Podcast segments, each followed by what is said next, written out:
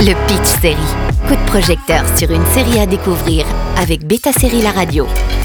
L'univers des monstres de Gareth Edwards s'étend après que Godzilla ait été révélé aux yeux du monde entier. Voici que les monstres et autres Kejus sont connus de tous, avec en 2013 un sacré coup dur à San Francisco.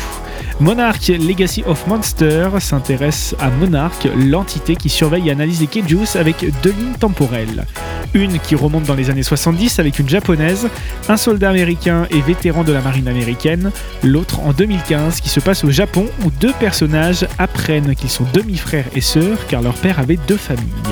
Co-créée par Chris Black et Mike Fraction, la série s'inscrit dans une véritable volonté de proposer une coproduction américano-nippone de pop culture pour un grand public. La première saison de 10 épisodes vient de commencer sur Apple TV+.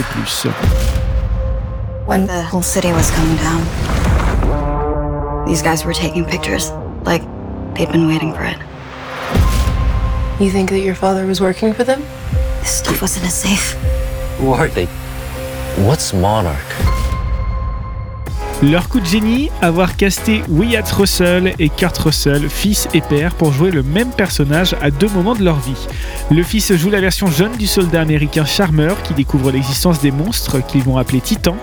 Quant à Holm, il joue une version jeune de John Goodman de Kong Skull Island. Ces deux-là, accompagnés de la scientifique Keiko, seraient à l'origine de Monarch, la CIA pour Godzilla.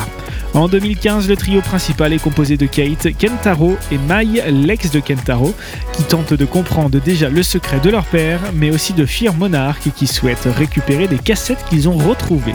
Leur fuite et leur enquête vont les mener en Alaska pour découvrir d'autres titans. Godzilla lui-même est un kaiju hyper populaire ayant pris vie en 1954 dans la pop culture.